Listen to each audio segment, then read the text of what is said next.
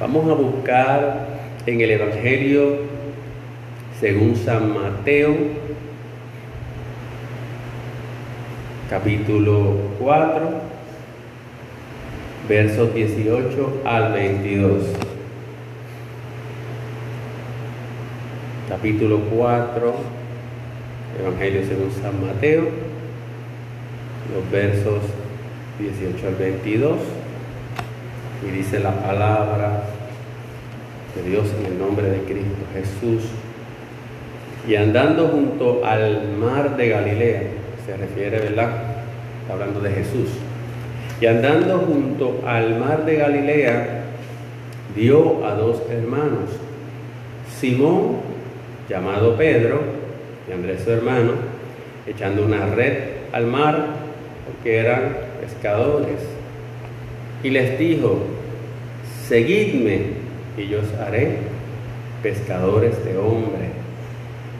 Entonces ellos dejando al instante las redes, le siguieron y pasando de allí vio a otros dos hermanos, Jacobo, hijo de Zebedeo, y Juan, su hermano, en la barca con su padre Zebedeo, remendando sus redes, y los llamó.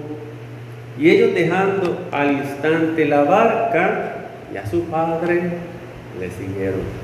Gracias Señor por esta palabra que la misma Señor encuentre lugar en nuestros corazones, Señor, y sea semilla que, que germine, Señor, y dé fruto, Señor, en esta mañana. Edifícanos, Señor, en esta mañana que Cristo sea impartido en nuestros corazones, Padre amado, y que en esta mañana podamos entender tu propósito eh, para cada uno de nosotros, que seamos afirmados y alentados en la fe, Padre, y preparados y capacitados para enfrentar, Señor, este mundo que vivimos y el diario es vivir con, con sus circunstancias, con sus tentaciones, con sus pruebas. Que esta palabra, Señor, en esta mañana nos sustente, nos fortalezca, Señor, y renueve nuestra manera de pensar a la manera de Cristo. En el nombre de Jesús. Amén. Seguir a Cristo. Ese es el título en esta mañana de este mensaje. Seguir a Cristo. Y precisamente pues hoy quiero hablar sobre eso. Hoy quiero hablar sobre seguir a Cristo y lo que eso significa para cada creyente, para cada hijo de Dios. Vivimos en tiempos difíciles, espiritualmente hablando, estamos viviendo tiempos difíciles donde parece que el compromiso con Cristo muchas veces es más un asunto de conveniencia que otra cosa. Hoy en día se vive el Evangelio de lo que puedo obtener. Como se decía antes, el Evangelio de los panes y los peces. Personas que se acercan muchas veces a la iglesia, pero se acercan por lo que pueden obtener, ¿verdad? En el aspecto de, de su bienestar inmediato. Amén. Y Muchas veces para muchas personas el Evangelio es esto. ¿Qué puedo obtener? Si le puedo sacar eh, provecho, ¿cómo, cómo, cómo me puedes sacar de, de, este problema, de esta situación? Y hay muchas personas que a veces se acercan, ¿verdad?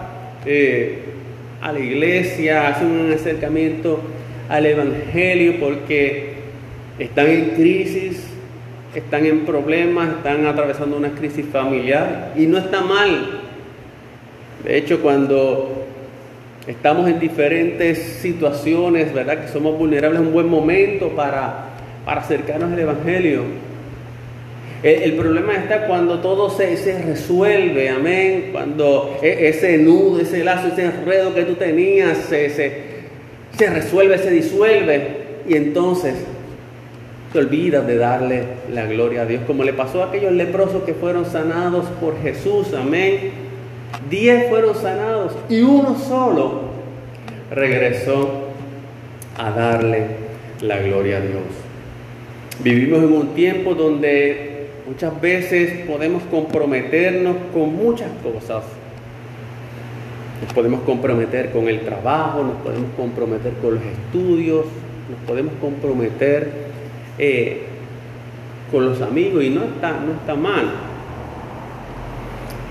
A veces podemos incluso pretender tener un compromiso serio con Cristo y estoy hablando eh, en términos de la iglesia en general, no estoy hablando ahora refiriéndome aquí específicamente a la iglesia local, estoy hablando, ¿verdad?, en el, en el macro de la iglesia en general.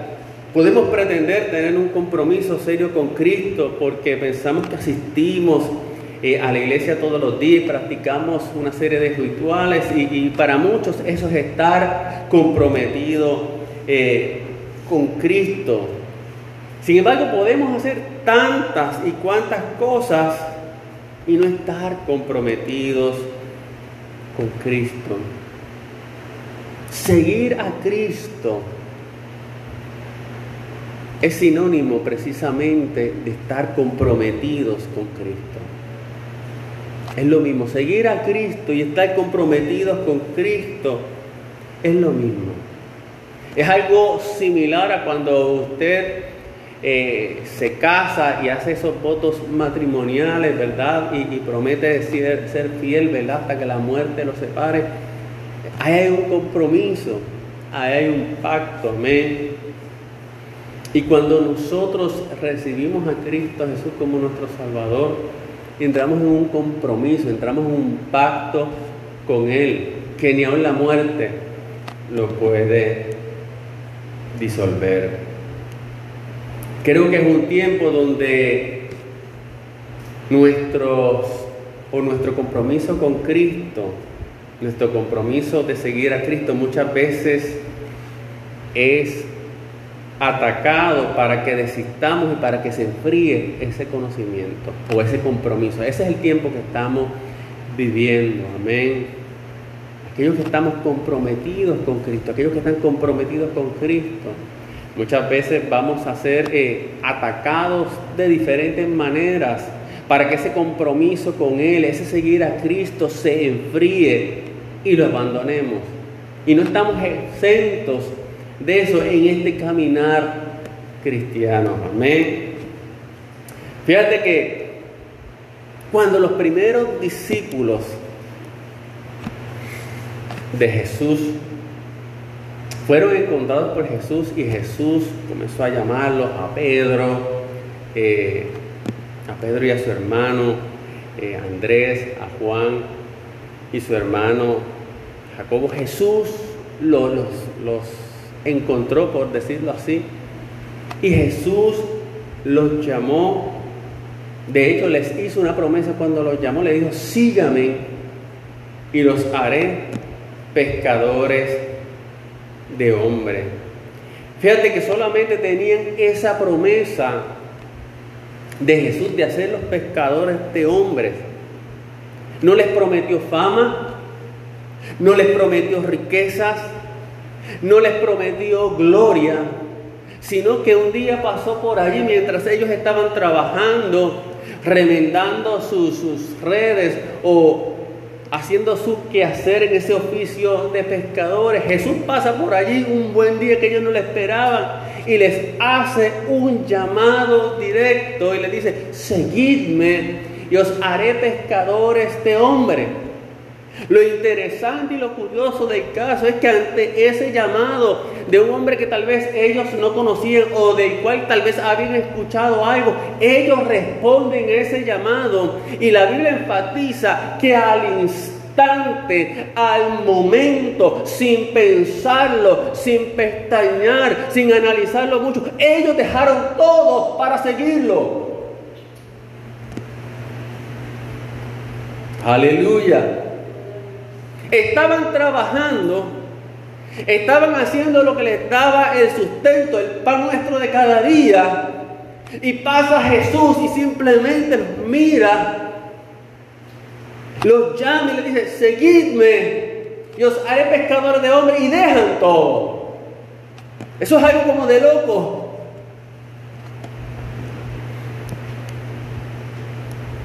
¿Qué puede ser tan importante como para que lo dejaran todo? ¿Qué vieron en Jesús? ¿Qué les cautivó? Porque amados hermanos, es de loco que un día pase alguien y te diga, sígueme. Y tú dejes tu trabajo y tú dejes lo que es el sustento de tu familia para seguir a alguien que te está diciendo y que vas ya no vas a ser pescador de peces, sino que ahora vas a ser pescador de hombres y que tú le sigas. ¿Qué fuerza de atracción tenía Jesús? ¿Qué vieron en Jesús? ¿Qué los cautivó a ellos? ¿Qué vieron? Y es ahí donde viene la pregunta, ¿qué ofrece Jesús? ¿Qué ofrece Jesús? ¿Qué ofrece Jesús? Que muchos están dispuestos a dejarlo todo para seguirle. ¿Qué ofrece Jesús? Que muchos están inclusive dispuestos a dar su vida por Jesús. ¿Qué ofrece Jesús en este tiempo al ser humano, al hombre y a la mujer que viven en este tiempo de, mucha confusión, de mucho afán, de mucho temor? ¿Qué ofrece Jesús? Aleluya.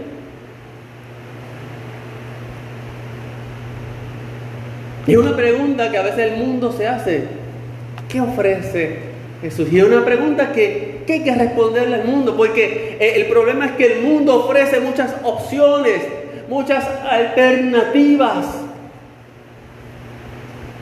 Pero son opciones pasajeras. Son opciones que, que, te llenan por un momento. Son opciones que te llevan a vivir una, una vida en un constante círculo vicioso. ¿Qué ofrece Jesús? Hay una parábola en la Biblia, en Mateo 13, 45 al 46, que habla del reino de Dios. Y cuando hablamos del reino de Dios, entiéndase que el reino de Dios habla de Cristo, porque Cristo es el rey, amén, de ese reino.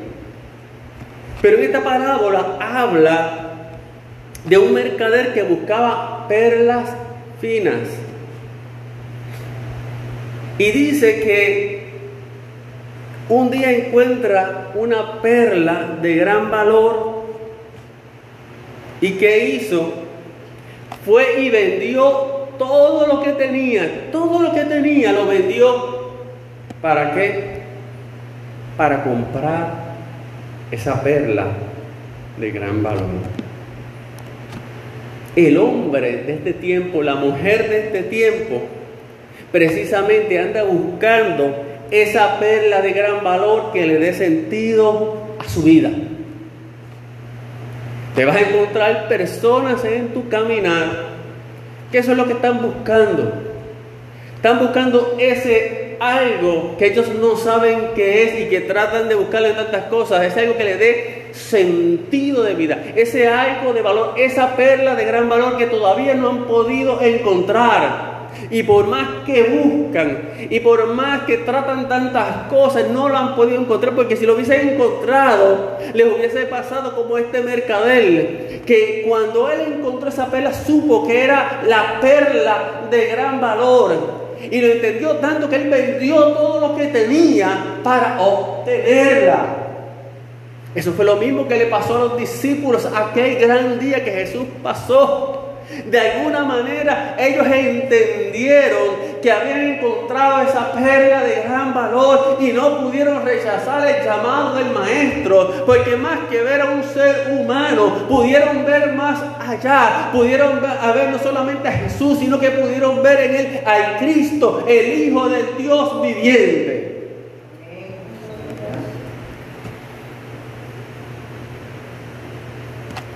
Pero estamos respondiendo a la pregunta, ¿qué nos ofrece Jesús? El reino de Dios Cristo pone delante de nosotros la vida eterna. pone delante de nosotros la vida espiritual, nos devuelve a Dios, nos devuelve al verdadero propósito y sentido de la vida, tal como Dios lo diseñó originalmente. Cristo es esa luz que ilumina a todo hombre para que pueda entender su condición espiritual y para que pueda reconocer su necesidad. Aleluya. Y muchas veces el hombre no conoce la vida hasta que ésta es expuesta delante de él. ¿Sabe lo que dice la palabra hablando de Jesús en Juan 1 del 3 al 5? Que por Jesús fueron hechas todas las cosas. Y sin Él, sin Jesús, nada de lo que ha sido hecho fue hecho. Pero no solamente por Él fueron creadas todas las cosas, amén. Y de hecho todas las cosas fueron creadas para Él. Así que si Él creó todas las cosas es porque Él tenía un propósito, amén. Y eso es lo que el ser humano desconoce. El ser humano piensa que somos algo accidental, amén. El, ser humano piensa que somos algo fortuito en este mundo, pero dice que Cristo, a través de Cristo se creó todas las cosas. Por lo tanto, el hombre eh, que anda por el hombre natural no puede entender esto. Por eso anda sin, sin propósito, anda sin esperanza, anda buscando a tientas. La Biblia dice que en Jesús estaba la vida y la vida era la luz de los hombres y que esa luz en las tinieblas resplandece y que las tinieblas no pueden prevalecer contra esa luz. Y que aquella luz verdadera, versículo 9 de, de Juan 1, alumbra a todo hombre, venía a este mundo. Aleluya. El ser humano se ciega con las cosas de este mundo. Este mundo distorsiona el propósito de Dios. ¿Por qué lo distorsiona? Pues a causa del pecado, a causa de la naturaleza caída. Pero no es hasta que esta luz, que dice que vino a alumbrar a todo hombre, no es hasta que esta luz nos alumbra, alumbra al ser humano, que entonces el ser humano puede ver en realidad y puede entender y puede saber que hay un Dios que hizo todas las cosas. Amén y puede ver que hay un propósito y puede ver que hay un Dios que le ama, amén, y que no quiere que esté en esa condición. Pero hay, hay vendas, hay ceguera en los ojos, hay escamas. Hay escamas en los ojos de las personas. ¿Se acuerdan cuando, cuando Pablo se tiene, Saulo de Tarso tiene ese encuentro con Cristo? Se va allí a Damasco a un lugar y Dios envía allí a Ananías. Ananías era que se llamaba, creo que se llamaba el, el, siervo que envió allí para que orara por él. Y cuando va allí a Ananías y ora por él, para que recobre la vista, la Biblia dice que de sus ojos cayeron escamas. Entonces, cada ser humano con el cual tú te encuentres, que muchas veces tiene una conmovisión eh, de la vida eh, diferente, ¿verdad? tiene escamas en sus ojos. Amén. Y necesita que la luz de Cristo le pueda alumbrar. Entonces, ¿qué Jesús le ofrece al ser humano? Primeramente le ofrece vida espiritual. Le ofrece el camino hacia esa vida. Y le ofrece la verdad. Esa verdad en la cual encuentra verdadero propósito y sentido de la vida. Porque Jesús dijo, yo soy el camino, la verdad y la vida. Él nos dijo, yo les ofrezco una, una, una versión, amén, eh, eh, eh, de la vida, o yo les ofrezco una, una, versión de lo que es la verdad. No, él dijo, yo. Y esa es la gran diferencia, aleluya. Bendito sea el nombre de Jesús. Entonces, amados hermanos, y tenemos por ahí nuevamente a, a, a hermanito gatito. Aleluya. ¿Popi es que se llama? Compi. Amén. Mira, amados hermanos, cuando nuestros ojos son abiertos a esta realidad espiritual, amén, cuando entendemos realmente lo que Cristo nos está ofreciendo, que fíjate, Cristo no nos está ofreciendo villas y castillas, no nos está ofreciendo tesoros, no nos está ofreciendo riqueza, no nos está ofreciendo posiciones, no nos está ofreciendo gloria humana, no nos está ofreciendo vanidades. Aleluya, nos está ofreciendo algo de mucho más valor, nos está ofreciendo la vida, la vida espiritual, la vida eterna. Cuando entendemos lo que Él nos está ofreciendo, amados hermanos, y nuestros ojos espirituales son abiertos a esta realidad y la aceptamos, ¿Sabe lo que pasa? Que respondemos y comenzamos a qué? A seguir a Jesús. Amén. Nos pasa igual que los discípulos, que Pedro, que Juan. Quizás no lo entendemos todo. Es más, tal vez tú no entiendas, pero, ¿por qué yo tomé esta decisión? Hay algo que tú entendiste.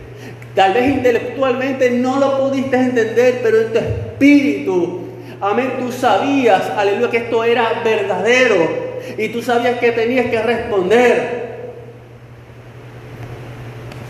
Y te empezaste en esta aventura de fe, de seguir a Cristo. Igual que los discípulos. Había que tener fe, amados hermanos, para seguir a Jesús. ¿Quién se iba a ocupar de la familia? Ellos iban a estar tres años caminando con Jesús, arriba y para abajo, sanando enfermos, predicando la palabra. ¿Y quién se iba a encargar? Bueno, el mismo que te llamo es el que se encarga de todo. Aleluya. Ahora, yo no te estoy diciendo que dejes todas las cosas. Yo lo que estoy haciendo es una, una comparación. Estamos hablando, amén, de seguir a Cristo. Amén.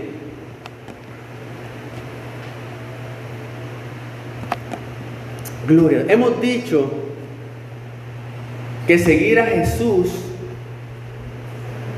es comprometerse con Él, amados hermanos. Pero hay más. Amén. Vuelvo y lo repito. Dejen el gato por allá, no se me entretengan. Hemos dicho que seguir a Jesús es comprometerse con Él, pero hay más. Cuando seguimos a Cristo se renuncia a la vieja vida para aceptar una nueva vida. Una vida en la que comenzamos a vivir de acuerdo a su palabra y de acuerdo a su voluntad.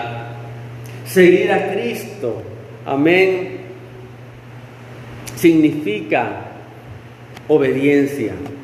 Es obediencia a Jesús. Pero lo maravilloso de esto es que no es una obediencia impuesta. No es una obediencia que te impone la religión, porque los que, los que miran desde afuera a veces piensan, no, es que la religión te obliga, la religión te impone esto, la religión te impone lo otro, como si la, religión fuera una, una, una esclavitud. Bueno, la, la, la religión en el sentido vacío, sí, pero no estamos hablando de religión, estamos hablando del Evangelio de vida, estamos hablando del Evangelio de Cristo, estamos hablando de una persona a la cual le rendimos obediencia porque le amamos, porque Él nos amó primero y nos encontró en una, una condición precaria y no empezó nuestra condición precaria, se acercó a nosotros y nos llamó y nos dijo, sígueme y nosotros respondimos. Entonces no estamos obedeciéndole a Él porque nos están imponiendo algo. Es más, no estamos obedeciéndole a Él porque tenemos miedo a irnos al infierno. No, le estamos obedeciendo porque le amamos, porque hemos entendido el mensaje, porque hemos entendido el propósito de Dios, porque hemos entendido que Él es quien le da verdadero sentido y significado a nuestra vida. Aleluya. Y ahora le seguimos porque tenemos una relación con Él. Estamos comprometidos, estamos enamorados de Él. Entonces le, obedecemos. Seguir a Jesús implica seguir sus pisadas. Primera de Pedro 2.21 nos dice, porque para este propósito habéis sido llamados, pues también Cristo sufrió por vosotros, dejándoos ejemplo para que sigáis sus pisadas. Así que Jesús es el primero que da el ejemplo. Su vida en los evangelios nos da el ejemplo de cómo debemos andar. Y a veces me da pena que muchas personas, en vez de reflejar el ejemplo de Cristo, lo que reflejan es un totalmente distorsionado y diferente a, a, lo que fue la manifestación de Cristo en su gracia, en su amor, en su compasión, en su misericordia. Y responden totalmente opuestos como Cristo respondía. Pero Cristo nos dio ejemplo para que sigamos sus pisadas. Dice que Cristo sufrió por vosotros dejándonos ejemplo. Y a veces lo menos que hacemos es seguir el ejemplo de Cristo. Cristo enmudece cuando lo maldecían. Y a veces el cristiano, en vez de obedecer, lo que hace es ponerse picoreto con los demás. Y todos los quieren resolver con la pelea, con la discusión, con la venganza, con el juicio. Cristo decía, ama a tus enemigos. Pero que dicen muchos, no, Dios va a poner los enemigos bajo tus pies. Ese tipo de discurso barato que no, que no, que no refleja a Cristo. Yo tengo que pisar donde Cristo pisa. Yo tengo que hablar como Cristo habla. Yo tengo que intentar tratar a las personas como Cristo las trató. Aleluya. Me recuerdo cuando cogió aquella mujer adúltera. Cristo no negó su pecado. Tampoco, la, tampoco justificó su pecado. La mujer sí estaba mal. Pero los que la acusaban estaban peor. Porque cuando Jesús le dice que está libre de pecado tiene la primera piedra, ellos acusados por su conciencia, su conciencia empezó a recordar de las cosas malas que ellos hacían y no se consideraron dignos de juzgar a esta mujer. Y Jesús le dice, ¿dónde están los que te condenan? No dijo ninguno. Yo tampoco te condeno. Pero vete y no peques más. Mira cómo Jesús trató con esa mujer. Y cómo a veces nosotros tratamos con las personas. muchas veces no las tratamos con misericordia y con gracia. Y más las personas que a veces son difíciles, ¿verdad? Pero Cristo nos dio ejemplo. Él es nuestro modelo. Tu modelo no es el apóstol fulano de tal. Tu modelo no es el evangelista tal. Tu modelo no es el profeta tal. Tu modelo no, es, no soy yo tampoco. Ahora, esto no, es una excusa para que entonces uno haga lo que... Si yo no soy tu modelo, pues entonces yo puedo hacer lo que yo quiera. No, no, no.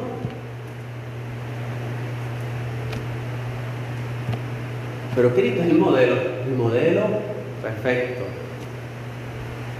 Y como tal, Él se manifestó aquí en la tierra dándonos ejemplo a nosotros. Y de eso, se ha, de eso habla seguir a Cristo.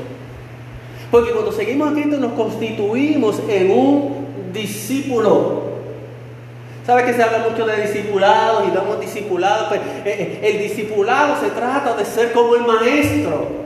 No solamente de adquirir sus enseñanzas y, hablarlas, sino también de vivirlas. Y de que seamos confundidos con el Maestro. ¿En qué sentido? Bueno, en el sentido de que cuando nos vean, vean a Jesús. ¿Se acuerdan de Pedro? Pedro con todos sus defectos. Cuando Cristo Jesús es entregado para, para el juicio, para ser llevado después a muerte, estaba allí por algún lugar tratando de acercarse y mirar a Jesús. Él estaba allí eh, eh, en una fogata. Y de momento alguien le dice, espérate, tú eres uno, tú eres uno de esos. Tú eres uno de los que está, de, los que están ahí con el Galileo. No, no, no, yo no, yo no soy de ellos. No, no, si tú, porque tú, tú hablar te delata, tú hablas como ellos. Aleluya. Entonces a nosotros nuestra forma de, actuar, nuestra forma de ser, nuestra forma eh, de, de vivir tiene que delatarnos y mostrarle al mundo que somos de Cristo. Aleluya. Que somos seguidores de Cristo, que somos discípulos de Cristo. De eso se trata, seguir a Cristo. Cuando seguimos a Jesús, adoptamos un nuevo estilo de vida, el estilo de vida de Jesús. Había un eslogan de una marca famosa, creo que decía, el que viste de cloma se distingue, ¿verdad? ¿Se recuerdan de eso? Los, más viejos, aquellos, los, más viejos. ¿Se acuerdan ustedes de los más viejos? protesten, hermano, protesten, no para eso. Pero William se acuerda bien. el, que viste de cloma se distingue. Pues el que viste de Cristo se distingue. El que sigue a Cristo se distingue. Aleluya. Bendito sea el nombre de Jesús. Y ese estilo no es algo que meramente aprendemos de manera externa, sino que es un estilo de vida que se origina cuando nacemos de nuevo por medio de la palabra de Dios, que es la semilla incorruptible. Aleluya. Como dice primero de Pedro 1.23, pues habéis nacido de nuevo, no de una simiente incorruptible, o de una simiente, debo decir, corruptible, sino de una que es incorruptible, es decir, mediante la palabra de Dios que vive y permanece en vosotros. Seguir a Jesús implica dar buen fruto, hacer su voluntad y poner en práctica su palabra. Seguir a Jesús también significa aprender de Él. Si tú eres un buen discípulo, vas a aprender de Jesús. Y si eres un buen discípulo, no solamente vas a aprender de Jesús, sino que vas a practicar lo que aprendes. Pablo le hablaba a los creyentes eh, de Éfeso y les decía, haciendo una comparación entre los que estaban afuera, entre los que no conocían eh, a Dios, ¿verdad? los paganos, y los creyentes le decían, pero vosotros no habéis aprendido a Cristo de esta manera.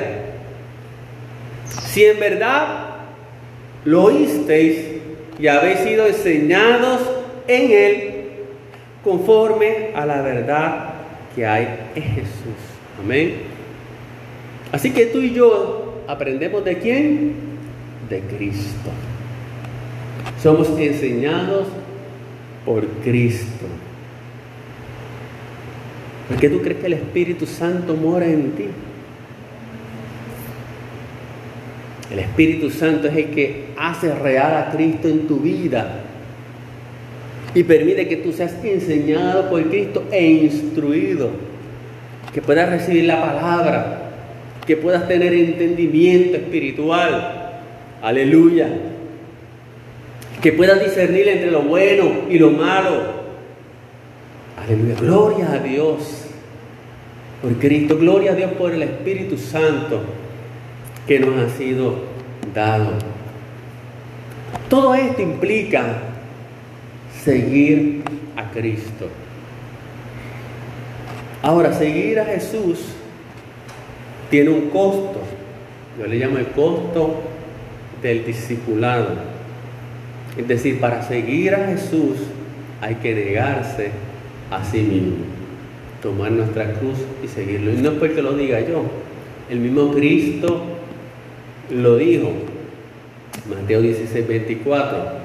Si alguno quiere venir en pos de mí, niéguese a sí mismo, tome su cruz y sigan. Negarse a sí mismo.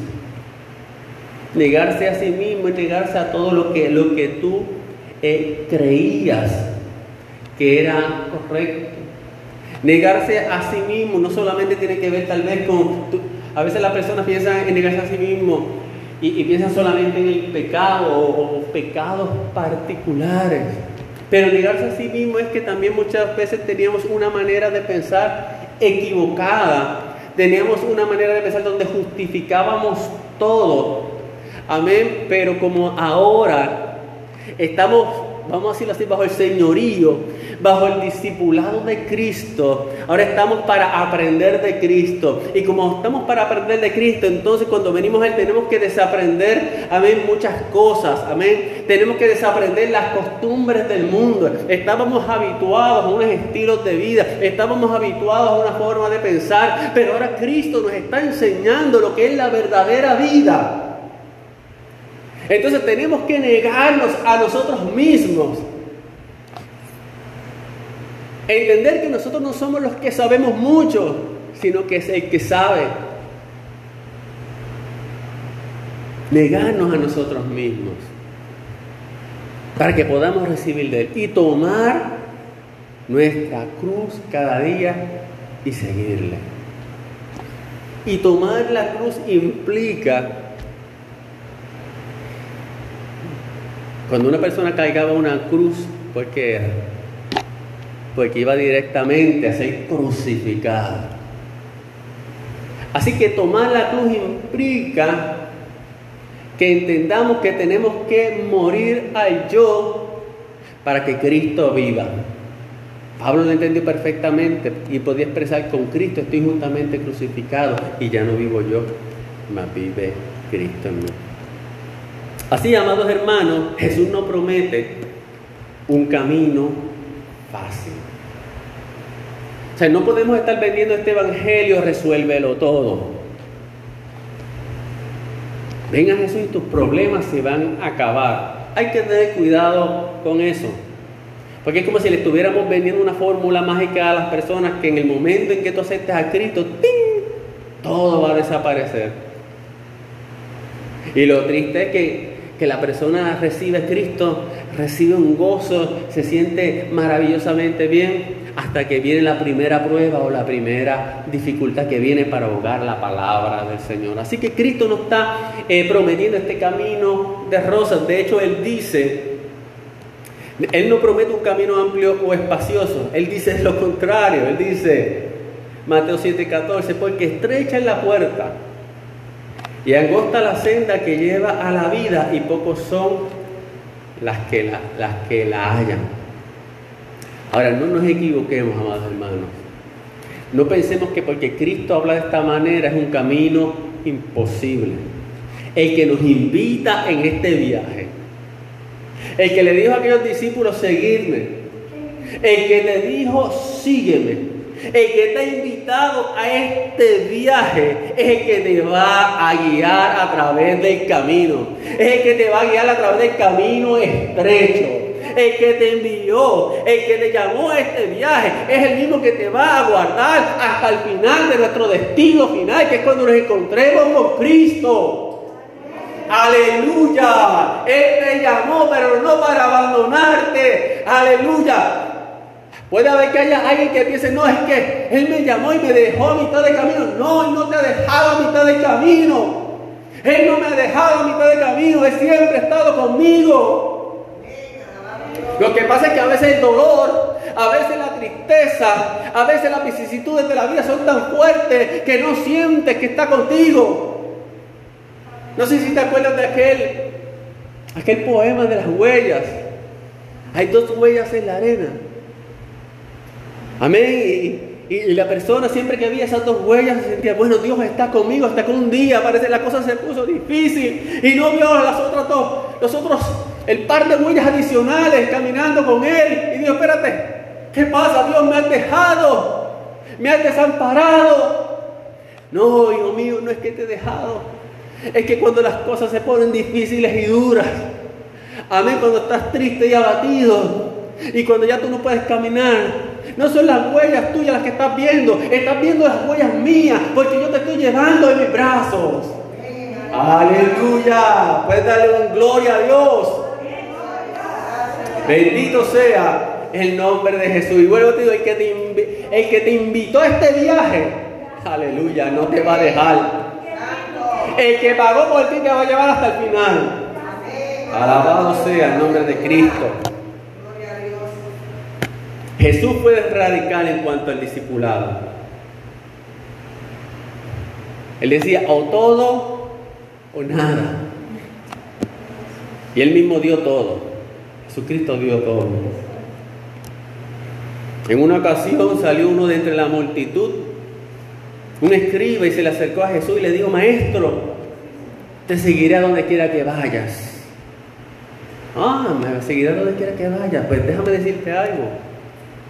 Las horas tienen madrigueras y las aves tienen nidos, tienen su hogar. Pero el Hijo del Hombre no tiene donde recostar su cabeza. Así que si quieres seguirme, tienes que entender esto. Así que Jesús fue bien, bien, bien real, amados hermanos. Bien real. O sea, me quiere decir, considera el precio. Y aquí no estamos hablando de la salvación, la salvación es por gracia. Estamos hablando del precio, de lo que significa seguir a Cristo, de lo que te puedes enfrentar.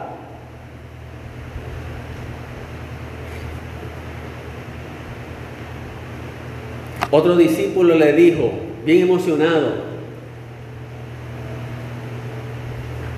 Señor, parece que Jesús le dijo, sígueme, y, él dijo, sí, Señor, pero, pero permíteme que vaya primero y entierre a mi Padre. Y Jesús le dijo, mira, sígueme y deja que los muertos entierren a los muertos. Así que, amados hermanos, Jesús a veces era bien, bien radical. Tú me quieres seguir, un problema, pero tienes que darlo todo. Tienes que entregarte todo. Y el problema hoy en día es que hay mucha gente que quiere vivir un, un evangelio eh, acomodado. Quiere vivir un evangelio de conveniencia, quiere vivir un evangelio de bienestar. Quiere vivir un, evangelio que simplemente lo haga sentir eh, bien emocionalmente pero no quieren comprometerse en este viaje con Cristo. Aleluya.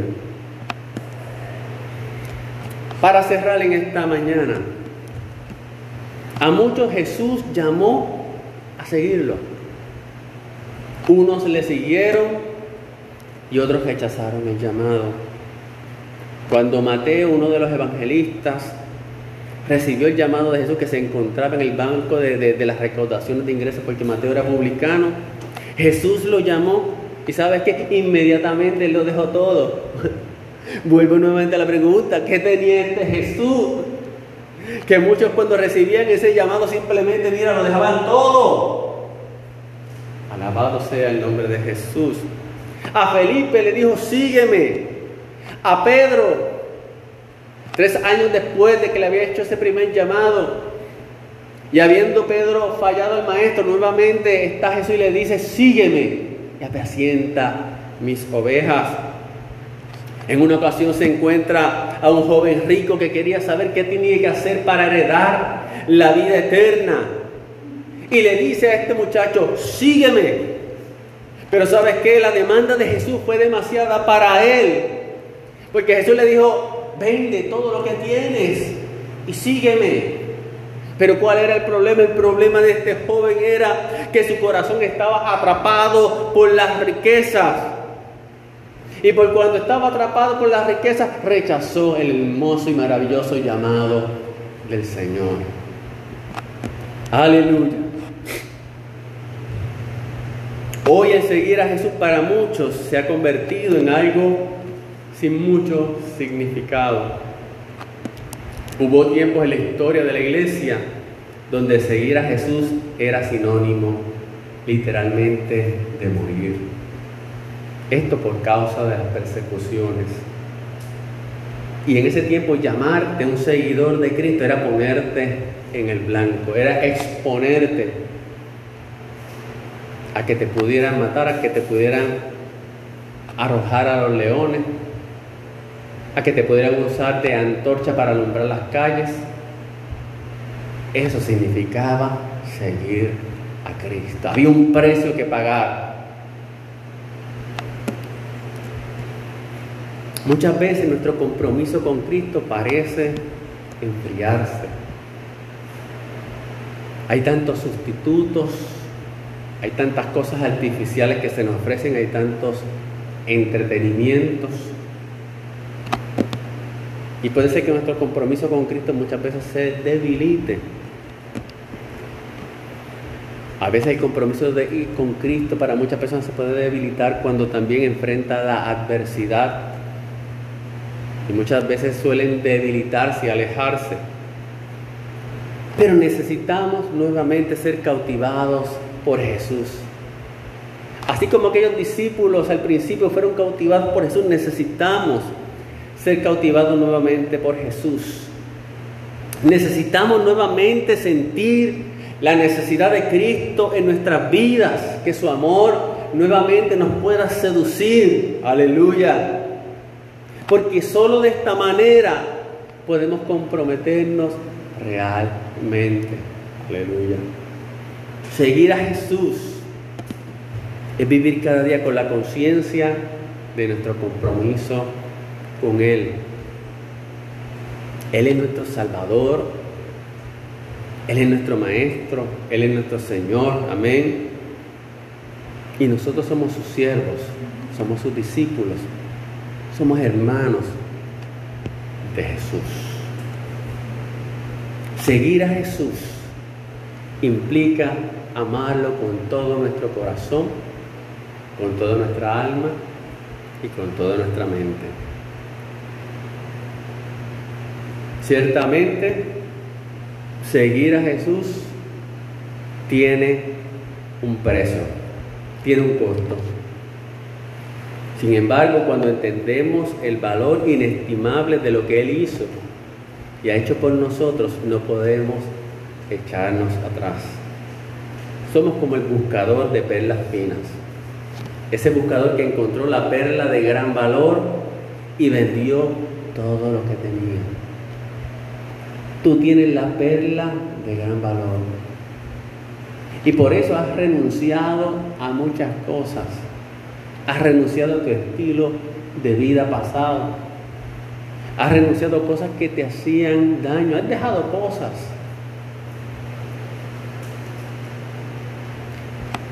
Hiciste como, el, como el, ese mercader de perlas, vendiste todo. Es decir, esto, esto, esto es vano, esto no tiene valor, pero ahora yo tengo, amén, aquello que verdaderamente tiene valor. Como dijo Pablo, pero todo lo que para mí era ganancia, lo he estimado como pérdida por amor de Cristo. Y aún y en este momento yo estimo como pérdida todas las cosas en vista del incomparable valor de conocer a Cristo Jesús, mi Señor, por quien lo he perdido todo y considero como basura a fin de ganar a Cristo. Vamos a ponernos bien esta mañana. Seguir a Cristo es entender el valor que Cristo tiene. Pablo lo entendió. Pablo lo entendió a tal punto que aquellas cosas que él estimaba como, como, como algo útil, como algo preciado, todas esas cosas las tuvo como pérdida. Todas esas cosas las estimó como basura por, por el incomparable valor de conocer a Cristo Jesús. Y en esta mañana el propósito de esta palabra es que podamos afincarnos en nuestro compromiso con Cristo, en ese compromiso personal. No es un compromiso que tiene que ver conmigo, no es un compromiso meramente que tiene que ver con lo que puedas tal vez eh, hacer habitualmente en el quehacer de la iglesia.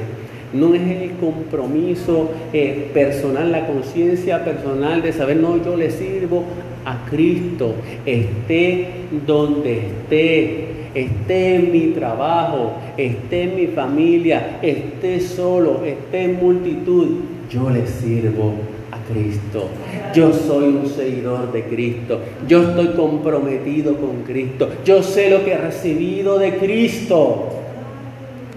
La mujer samaritana cuando se encontró con Cristo, aleluya, entendió que Cristo era la fuente de vida tuvo que dejar el cántaro, amén, que representaba su vida pasada, para ir a Samaria y decirle a aquellos samaritanos, hay uno que me ha dicho toda la verdad, hay uno que me ha dicho toda mi vida, y yo creo que ese es el Hijo de Dios, aleluya.